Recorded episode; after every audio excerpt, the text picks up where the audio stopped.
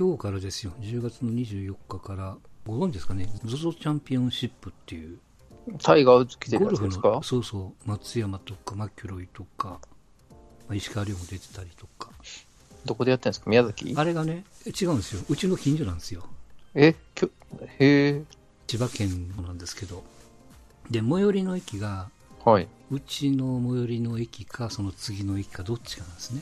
はあ、はあはで、今日、朝7時ぐらいから、駅がえらいことになってましてね、あ、みんな赤いシャツを着てました？いや、まあ、サラフリン赤いシャツはまたね、だいぶ終盤なんでしょうけど、はい。予想以上にお客さんが多かったことと、送迎バスが足らなかったりとかしてね、なんか聞いてると2時間待ちとか。いやー、そらイライラしますね。うん。歩けんことはないですけど、多分30分、40分ぐらいかかるんでね。1万8536人。うん。多いんですかねなんか、多いと思い規ますよ模感が、うん、規模感がわかんないからの中では。その昔、サントリーオープンっていうメジャーな大会やってたとこなんでね、うーん。なかなか久しぶりに駅前が朝の7時ぐらいからごった返してるっていうね。そっか、ギャラ、ギャラリーがい一緒に移動するから、ちょっとそうそうそう。普通の観客の感じではないんですよね。うんなんか、で、今回日本でやってるけど、アメリカのツアーなんですよね。へ PGA えツアーっていう。そうなんですかうん。それのスポンサーに ZOZO タウンがなったんですよ。やるなで、優勝賞金がいくらだったかな ?2 億ぐらいですよ。結構でっかい金額のね。まあだからみんな集まってくるんでしょうけど。あとは、まあ、ニュースとか SNS で見てると、プレー中の撮影は OK にしてるんですってね。写真を。日本はダメなんですよね。うんうんシャッター音とかうるさいとかなんとかかんとかって言うんでね。まあ、もちろんギャラリーのマナー次第らしいけども、まあ、とりあえずそうやって SNS に上げてもらって盛り上げましょうみたいな。まあ、それがスポンサーのどうやら意向らしいんでね。まあ、SNS うんをどう使うかですよね、結局は今は。うん、あでも、あれですね、タイガー出るわ、松山出るわ、うんまあ、石川遼は。出てるしね。うーん、なかなかの大会になってるみたいですけどね。まあ盛り上げるのも、ちょっとした、まあ、こういうこう、毛色の違うスポンサーなんかついたりしとかして、あとはさっき言ったそのアメリカの大会っていうことを考えるとね、うん、そうですねん。ニュアンスが違うんじゃないかなとうん思ってみたりもしますよ。いやいや、同じ街の中にウッズがおるとは思わないですけどね。なかなかね。出歩くとかないんですか、千葉は。いや、何も、まあ何もないことはないけども、そんな、六本木行ってんですかね？そんな、うちの町の近所でうろうろしてるわけがないっていうね。終わったらもう早々に、まあ、まあ、都内に引っ込むんじゃないですか？まあ、もしくは、う幕張の方に動いてるかですわな。ん、ううんん。まあそ、まあね、4ラウンドもあるから、うんそうそう遊びに行く行くことはないでしょうけどね。うん。まあ、終わってからね、ゆっくりすりゃいいだけのことでね。うん。NBA ですけども、2019-20シーズン開幕と。そうですね。うん。レイカーズは、初戦がクリッパーズですか。うん、まあまあ、うん。まあ、きまあまあ、まあまあ、まあまあな感じかな。河合レナードにガンガンやられてっていうそうですすね。うん。まあまあ面白かったですけどね。うん面白かったですけど、まあそんなにバラ色じゃないスタートかなっていううん。感じですかね。まあ、アンソニーちゃんはどうなんですか？えっとですね、簡単に言うと、こう、1対1させる、まあ、あの、今のバスケットパスバスケみたいな、すごい簡単に言うとですね、あの、全員野球みたいなバスケうん。なんですけど、こう1対1が多いんですよ、レイカーズ。一初戦を見る限りですね。うん。うん、で、それを引っ張ってるのが、やっぱ、年30、もうなんだ、4、5ぐらいのレブロンと、うんマンソニー・デイビスで、あちょっと重いなっていう感じですかね。うんチームバス、まあまあ、ね、一からのチーム作りなんで、そんな簡単にはいかんないんでしょうけど、うん、これご利用しされると、そのうちどっちかが怪我して、嫌な感じするなっていう感じ。このメンツはベストメンバーなんですか、今？誰か怪我人一人怪我人がいますね。まあまあ、うん。若い選手が、クズマっていう選手が、まあ、いて、うんまあ、まあ、戻れば戻れでまた変わるんでしょうけどね。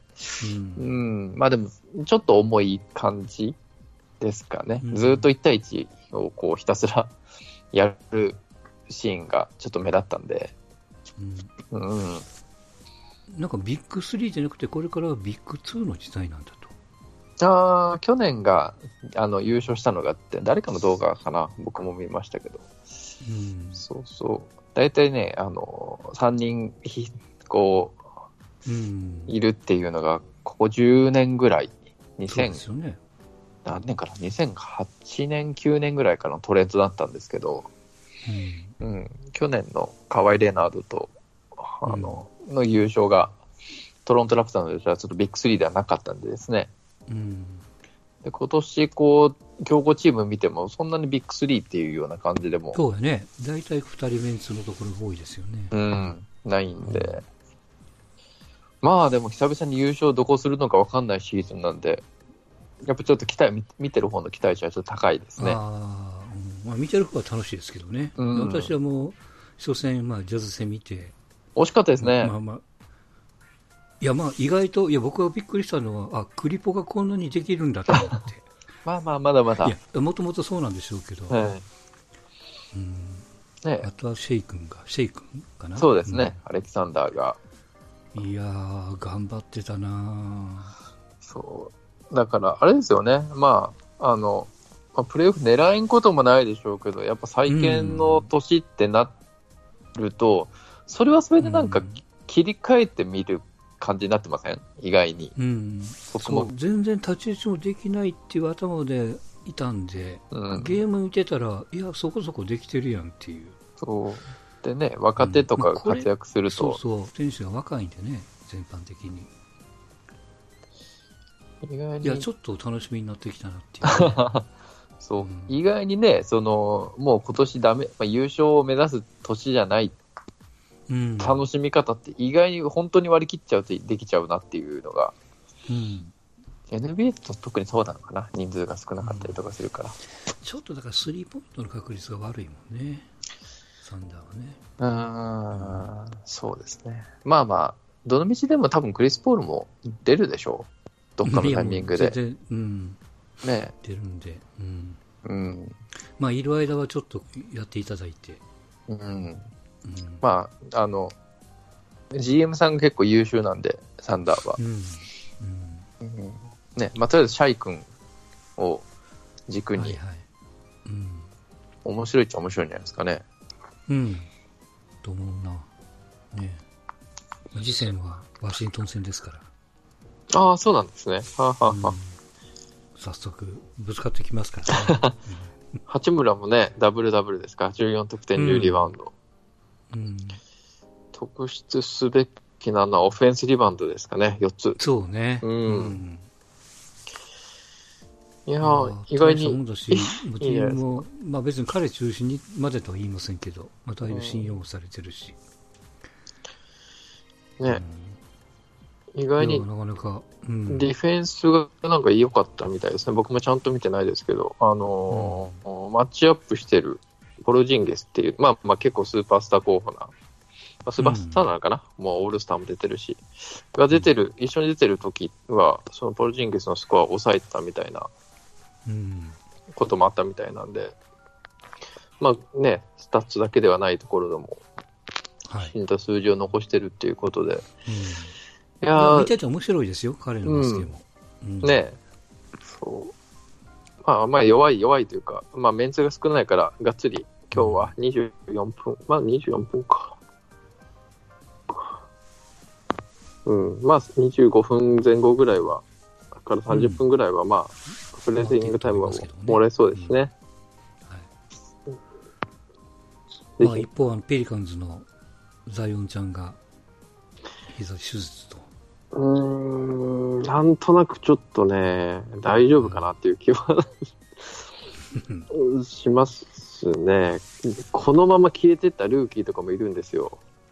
あ、そあの、レブロンじゃない、誰だ、KD の同期のドラフト1位のオデンっていうのがいるんですけど、それがもうドラフト全体、KD が2位なんで、うんそれが、まあ、出たな、出たけども、結局、そこら辺の故障癖が治らずに、うんほとんど活躍せずに消えてしまったんで、そうはならんでほしいなと思いながうん。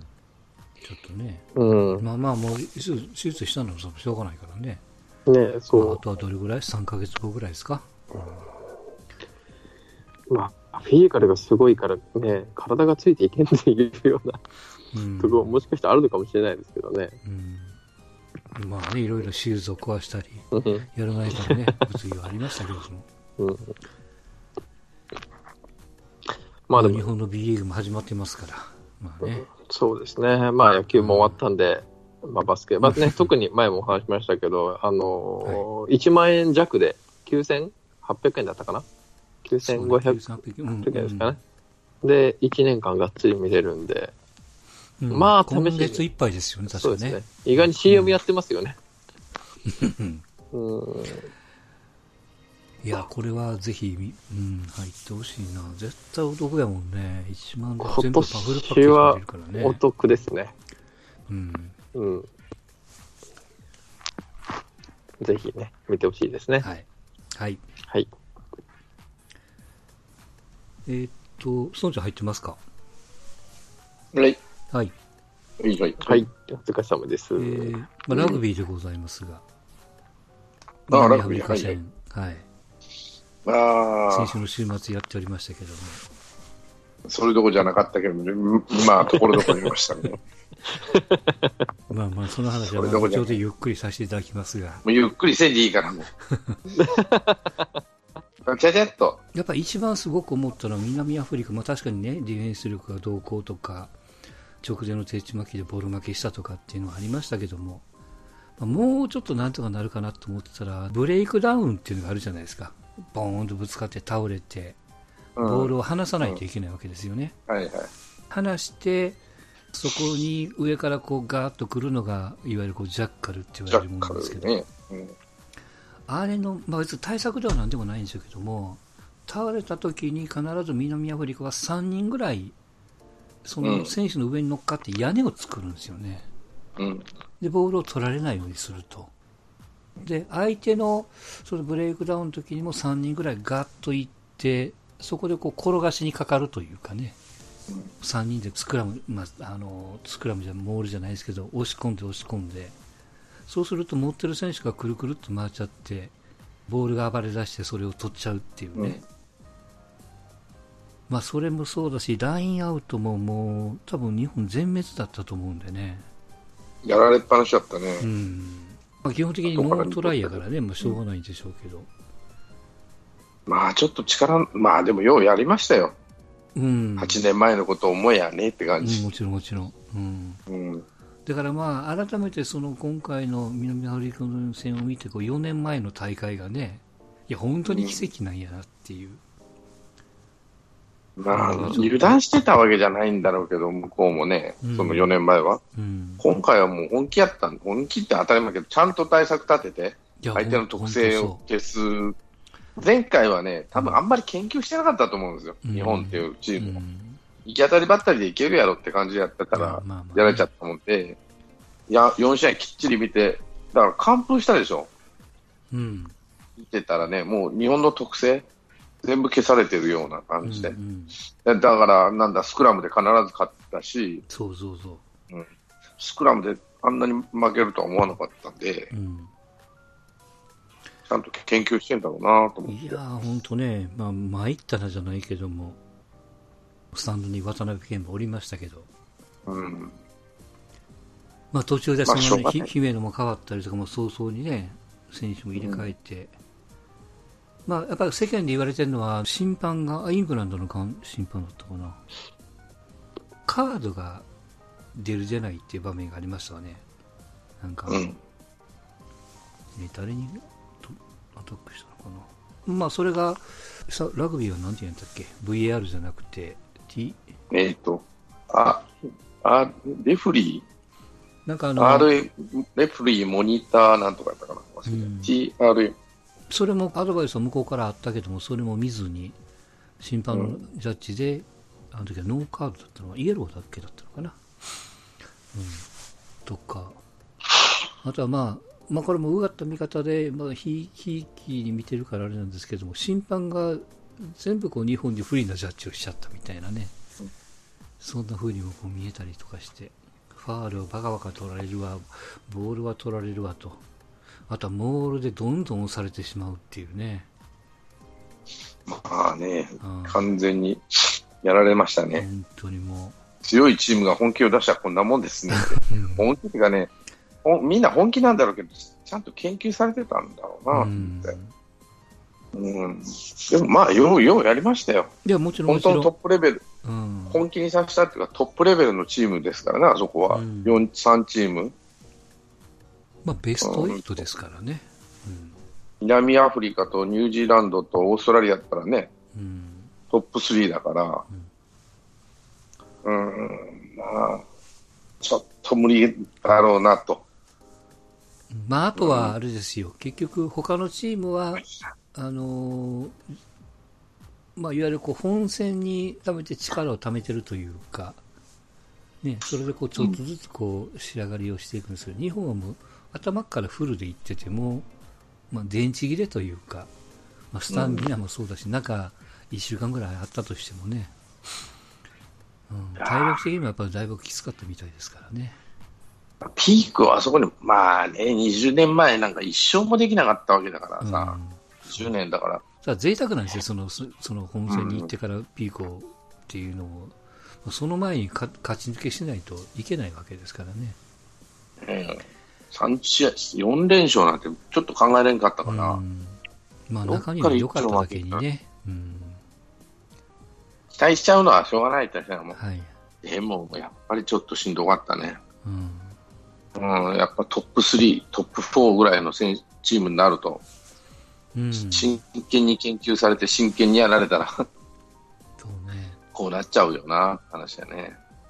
よく頑張りましたよ。もうそれだけで。う。うんん最初の期待以上に、まあ、一番い何がいいって、やっぱ盛り上がったってことが一番いいんじゃないの、うん。うん、こんなに盛り上がるとは思わなかったでしょ、うん。皆さん。うん、ただこの盛り上がりがこのラグビー見てたファンが、そのいわゆるこうまあ大学ラグビーとかトップリーグとかずっと見続けるかって言ったらまたそこはそこでハードルがうん。まあ、それが課題やろね。うん、うん。本当だから2回目の再燃なんでね、これは、うん。ラグビーの。うん、まあ、次はフランス大会ですから、ね。まあ、例えばそのフランスにワールドカップを見に行くみたいなね、人がまあどれぐらい出てくるのかなっていうね。うん。まあ見てて面白いが、やっぱり、なんていうかな、体力だけじゃないけど、その戦略がすごい面白いというか、うん、まあ、本当に繋いでいかないと勝てないスポーツなんだなって感じだよね。あとはヘッドコーチ、ジョセフさんがああ、、延長ですよね。うん、うん続投を要請したって言ってたね。うんこれ、ジャンコさん、どう思います？その監督さんの続投、成績が良かったから、また次もみたいな。もともと、どの予定だったんもともとは続投っぽかったんですけど、まあそれはうん。このワールドカップに入ってからの話ですよ。うんアイルランド戦とかその辺で、あの辺の大会を見て次もみたいな流れがあったんですって。ただそこにこううん最終的に協会が、えー、5をかけなかったんで、まあいろいろやいねやいのマスコミに言われてましたけども。日本人を据えたかったってことですか？うん、まあ、あの、発展途上の日本チーム、ん？あ、いや、だから、わかる、いや、成績、まあ、例えばその成績が良くて、この監督は、うん。じゃあもう4年みたいなね、うんうん。こともわかるけども、いや、監督、いや、すげえうがった見方する、監督、人が変わるから、あの、いいとこ悪いとこがまたこう、はっきりするんで、ずっと同じ監督さんをまたこう続けるのは、本当にいいんかなってちょっと思ってるところがあってね。なんかすごいコーチが2人とも辞めたんです。辞めるんですよね、今回で。なんかそのニュースはなんかで見たけど、うん。何がすごいか全然は追ってないですけど、うんなんか優秀なコーチ2人はイングランドに帰る、なんかあっちの方に帰るっていうのは見たから、まあ同じね、監督だったとしても、だいぶ味付けはうん。なんかまた変わってくるんでしょうね。まあ、まあ、でも、どうなんですかね。うん。その、あんまね、どう、難しいな、ラグビーだからな。これ、サッカーに例えたらどうなんですか？多分、トルシエがようやったからもう4年みたいな。あんまそういうことないじゃないですか、サッカーって。まあ、スポーツが違うから、考え方が違うのかもわかんないけども。まあ、優秀か優秀じゃないかで、なんか日本は変えすぎな気がするんですけどね。うん。あのー、うん。例えばドイツの監督のレーブとかって、いつから？そうか、そうか、そうだな ?2002 年ぐらいからですよね。とやっぱね。ずーっとやってますよね。うん。うんだから、うん、変えるのがいいのかどうなのかっていうのは何ともうん言えないですけど、うん、そうだなまあ、日本はね、あのサッこサッカーの話にしちゃうと、その敗戦の雰囲気を変えるためにこう変えてっていうショック療法みたいな、うん。ね、使い方をなんかしてんなっていうイメージが。うん、あるから、まあ、なんてまあ、どう考えてるのかのアナウンスが、まあ、あるんだったら、まうん。あ、あったあったんですかね。ジョジョジェイミー・ジョセフ、ジョセフ監督でした。うん。うん。ジェイミージョセフ僕も細かいと実は知らないんですけど、あの、いや、ほん、まあ、その、マスコミに言わせるとですよ、続投の意向で打診があるやに聞いてたけども、なかなかないから、いや、なかったら、うん俺は他のとこ行くで、みたいな。うんうん。なんかえーあ慌てうん。て協会がまたね、動いたみたいなことも聞いたりとか。うん。他の監督をやっぱ狙ってたりとかしたんですかね。すなんかそれこそ、つな。んだ、え、わえっと、オリンピックは今度あるんでしたっけ？オリンピまあ、セッブンスやけどね、あれク、そうそう、人あ、数が違うし、うん。ブ、セブンスか。うん。中身が変わるからね。か。うんセブンスなんで、まあ、セブンスは、あ、福岡は出るって言ったね、セブンスに。うん。もう一丁やりたいと。なんか引退するつもりでおったらしいね、これで。で、なんか医者になる勉強するって言ってたのが、うん。オリンピックもやっぱりやってみたいって言って、ああ、彼ならええんじゃねえかな、足速いし。そうね。うん。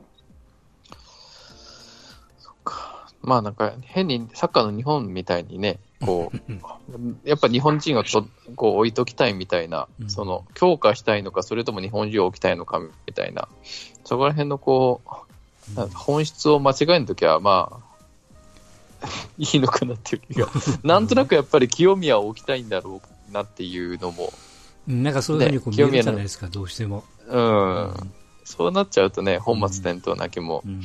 しちゃうから、まあ、うん、僕はまあ、その、長期でやる分は、まあ特にね、8年ぐらいでしょ。全然問題ないっていうよううなん気はしてますけどね。なるほどね。うん。なんか代表合宿200何日やったんでしょ？うんすごかったみたいねですね。だからその所属のチームで了解も取らないといけないし。う。うんうエディ・ジョーンズがもうバリバリのもう、しごき倒された。すごかったらしいね、エディ・ジョーンズなんて。30分間、ストップゴーをずーっと、30分じゃない、えっと、40分なんで40分間ずっとやらせないですよね。うんストップゴーを全速力で。で、でスタミナつけたり。うんで、エディは、どちらか、どちらかっても、日本人らしいときっちり、なんていうの、規則を決めて、規律を良くっていう。だからまあ本当、トルシエみたいなんですよ。ちょっと例えて方があれですけど。で、今度そのジョセフはどっちかって言ったらもう自分たちや、まあジーコみたいなもんですから、ちょっと自分らで考考えてやれっていう、だからそれについていけたっていうのは、やっぱりうん。すごい選手なんだろうな、皆さんっていうか、まあ、海外育ちの人が半分いるっていうのが大きいんじゃねえかなと思うよ。それについていけるって人たちがやっぱ何人かいるし、うん。逆にその、なんだ、規律きっちりっていうのは日本の教育なんで、うん。特にスポーツ選手はね、うん。あの、そういう教育を受けてる人たちとの融合がうまいこと言ったのかなって気はするんで、うん。考えるってどうどうやっていいかわからないのやっぱ海外の選手は自分に示して、こう、だ田村か誰かが最初どうしていいか本当にわからんかったっていうね。うん。好きにしろって言われても。うん。今まできっちりこう、ここの場面はこうだ、ここの場面はこうだって決められてたのは、はいはい。自分で考えろって言われたら本当に困ったって言ってて、彼、キャプテンかなんかバックスのキャプテンやってるんでしょ？バックスのキャプテンやって、で、彼が仕切りなさいって言われてたんだけど、うん。それも自分らで考えて仕切りなさいって言われて、今までそんなことややらされたことないんで、さっぱりどうしていいか本当に困って、やっぱりきっちりやってくださいよって何回も言ったらしいんだって、ゼミ上。うんあの、これじゃあ俺らできんって言ったんだけど、うん。それでもいいねと。で、徐々に徐々にできてくるようになったのと、やっぱ海外の選手が多かったっていうのは、うん。そのうまく融合したうん例なんではないかなと思うし、うん。はい、ね、パワーは負けしないことをやっぱりやってきたっていうところで、うんやっぱね、こう、そこって日本ってね、日本人はパワーはっていう話をしがちですけど、やっぱそこってやっぱ大事。うんそれ、そこのベースがあった上での戦術なんでしょうね。うんまあ、言っても海外出身の選手がやっぱ前は主力になるんで、うんうん。どうしてもね、あの、2列目なんかほとんど3人が向こう向こうの選手、あの、海外出身でしょ？うん。2列目もあれだし、そうそう。だから5人は、まあ、あの、韓国人の組も入れたらうん。5人は海外の選手でしょ？うん。あの、フォワードは。そうね。やっぱそこからしか話ができんやろね、ああいうのは。うん。うん。ただ、その、別に日本に限ったことじゃないわけでね、あの、うん。多国そうです籍軍は。もちろんもちろん。うん。うん。ただ、それをいかにしてこう、融合させるかっていうのは、日本人ってすごい苦手じゃない？海外の選手と融合するっていうのは。うんその、どのチームにしても人数決められたりとか、まあ苦手っていうのかな。そういうのって、どうしても、日本人自身も差別意識が、差別意識、区別意識が強いんだけど、やっぱりそこをうまいことやったの、ラグビー協会も含めて、うんうん彼らが必要だっていう、勝つには彼らが必要だって当然思ってて、そういう、なんとか学罰だのとか優先順位が、なんていうのかな、実力主義になってたのが、いい結果に、まあ、なんていうかな、スタートがさ、うん。何もないところからっていうか、失礼やけど、もう何年間も口を舐められ、舐めさせられまくってるうん。ところからスタートなんで、やっぱり、うん。で、自国開催したからにはさ、って話になったんじゃないの？うん。で、やっぱりバックス、そうあの、盛り上がりましたね。いやー、僕はサッカーのフランスワールドカップの予選の雰囲気に似てるな、すごい。まあまあね、あんなにこう、サッカーはね、大変、まあ、そう負けが込んだりとかしてあれでしたけど、その熱と、なんていうんですかね、あの、涙みたいな、うん。ファンの涙みたいなのって、もう今サッカーのワールドカップ行ったぐらいじゃ、全然ね、サポーターも泣かないですけど、泣あのね、その、そのこそドーハじゃないです、ドーハじゃないわ、ジョホールバールか。うん。あの時ってやっぱもうみんな泣いてましたもんね、なんか。まあ、うん。前その前の大会の、あの、ねドーハがね、ドそーハの悲劇がやっぱり、なんていうの、いい伏線になってんじゃない？う。うん、そうそそう。本当だから覚えてるもんね。もう家族にワもうールドカップとはっうん。て説明してる最中に手に入れられたから。う。そう。こっちは行くだから気満々やったからね。うん。不遇、不遇な時代を過ごしてきて、それがこうね、うん。晴れるようにこう、結果が出るっていうのって、やっぱスポーツって、うん。まあ競技問わず。もはい。あの、フランスワールドカップも結構追い込まれてたんだよね。もうダメかな。かなり追い込まれてましたよ、あんなもん。うんあと一回負けたら終わりだよなっていうところで、踏ん張ってたんでですよいやもうまたね今年もダメで、ダメなまんま日本大会が迎えら迎えなきゃなんないのかと。一回も出ずにっていうような、うんいう雰囲気がちょっと出てきたところでっていうのは。まあ、ラグビーの場合は、ね、その、不遇の時代をずっと過ごして、で、本当に大丈夫なんかよと。アジアでやってとうんいうところで、アジアで唯一でしょ。日本、世界で通用するっていうかさ、通用してるかわからないけど、こう、コンスタントに出てる。香港ぐらいですか、あとは。確か。イギリス領の香港ぐらいでしょ。うん韓国なんか全然やる気ないしまともにやってるのは。うん。うん中国だってああいう団体スポーツは超苦手だし、まあ森喜朗さんは高々でしょうね多分な。そうですね。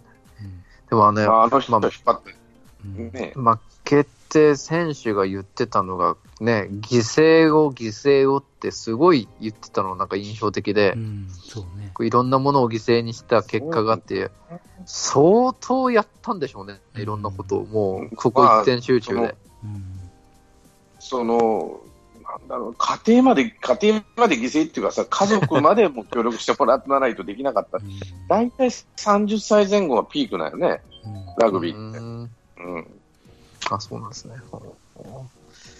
うんだから、その、サッカーって若いじゃない。20代前半がピークでしょ、大体。えー、25までが正解でしょ。ょ。5、まあ、5、まあまあまあ、そうですね。そこら辺がでまあ。ラグビーってその5つ上ぐらい、30歳がピークっていうか、フォワードの選手なんかやっぱ力出すんで、30歳強。うん。でも、特に海外の選手は30歳からは力はすごい出すらしいのよね。うんでやっぱバックスは若い橋のいい選手が多いんだけど、うん。そうするとやっぱ大人なんですよね。家族がいたりして。で家庭があって。うんで、大人なので、で、企業でもまあ、揉まれてっていうか、大学とかそういうところでいろんなことあったりなんかして。うんでそうすると、本当に犠牲にするっていう意味が 彼らにはあるんじゃねえかなと思うし、うん。やっぱ根性ですよ、そこまで来ると。根性論、ある意味のね、根性論だよね、と思う。うねん、それ家庭家庭を巻き込めるかっていう話になると、なかなかね、それと、ジェイミー・ジョセフだけじゃないんだろうけど、その海外の選手とか、サザレーシまで連れてってさ、全員、君が代を歌えるようにしてとかね、そこまでやるんだっていうところでさ、まあ他の国もやってるのかもしれないけど、やっぱ日本人に愛されないと、その、なんていうのかな、この国で愛されるっていうことの意味をも、代表っていうかさ、愛されるチームになならないと、ちゃんと応援されないっていうのが、そこもよくやったなと思うし、精神的、ああいうトッププロになると精神的なもんって非常に大きいんだろうな。まあね、フランスのね、はサッカーのチークラブ、まあ、あの、ナショナルチームなんて、ラ・マルセイユを歌うか歌わないかっていうのがいつもこう焦点にうんなってて、やっぱりこう、カリブ海とか、アルジェリア系とかの人は歌うとか歌わないとかっていうので、絶対出てくるからね。うん、揉めてる中でね、いや、なかなか感動的な国家の、こう、斉唱の映像でしたね。うん。なかなか、全員が歌うっていうかね、そう。日。本あの君がやってあんまり歌ったりは歌わなかったりする人が、まあ、日本人でも多いんですけども、うん。全員が歌えるようになってるっていうのは、まあまあ何何回もそのテストマッチでもちゃんと歌ってるんだろうと思うんだけどさ、うん、それをまあ強要したわけでもなくて、やっぱり理解しましょうっていうことを海外の人に教育できるっていうのが、その押し付けかどうかは別としてね、うん、それをやっぱ共感して日本人は嬉しいと思ってくれて、やっぱ熱が入って盛り上がって応援して、彼らもそのね、えーなんだろうな、ホホームが本当のホームになるっていうかさ、うん、それはラグビー協会のヒットっていうかさ、まあ、ゼミ・ジョセフだけじゃないラグビー、ラグビー協会がいろんなことを考えてやっぱりやると。で、やっぱりそその日本人ってどうしてもあの人外国人じゃんっていう言い方をしちゃうもんで、そうすると熱が冷めちゃうと。日本代表じゃねえじゃん、あの人。リーチマイケルってニュージーランド人でしょ？とかさ。うん。中に韓国人がいるじゃんとかね。やっぱそういう差区別、差別をしちゃうところを、そうじゃないんだっていうのを国家を歌わすことによってね、きっちりと、それで日本の代表ですよっていうところを見せたのが素晴らしいというか、うん。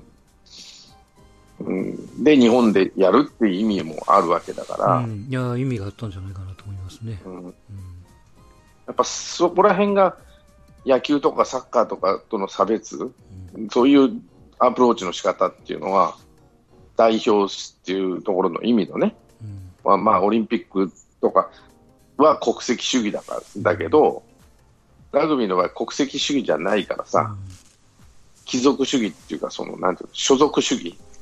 中国の卓球と一緒ですよ。うん。極端な例を出すとね。ラグビーの考え方ってそうなんですよね、うん国籍じゃないと、だからオリンピックでラグビーあの15人制ができないんで、国籍で縛られるのはだめだと。まあまあ、もちろんそれなりにハードルは高いんでね、日本代表になるためには、多分その8年をなんとかおらんといかんとかなんとかあるじゃないですか、うん、時間的にも、中身的にもね。まあ、良かったんじゃないかなと思いますよ。次の本当、フランスのワールドカップが、うん、どうなるかですわ。あそれもそれよりもあの決勝、準決勝、決勝ですよ、みたいの、うん、すごいなとは、どこだった？あの、ウェールズ対どっかの準々決勝。うん、すごい試合しとったね。最後1点差で勝ったよね、ウェールズ。そうそう、ひっくり返したからね。うん。うん、いやす、もう最後の最後、本当に、こう、うん、なんていうかな、精神力っていうかさ、ああいうとこまで来ると、本当になん追い詰められるとかね、追い詰めるっていうのは、見てて本当面白いな。ある意味その、まあね、流れのスポーツでもあるんでね。うん。うん。と、ちょっとした、あの、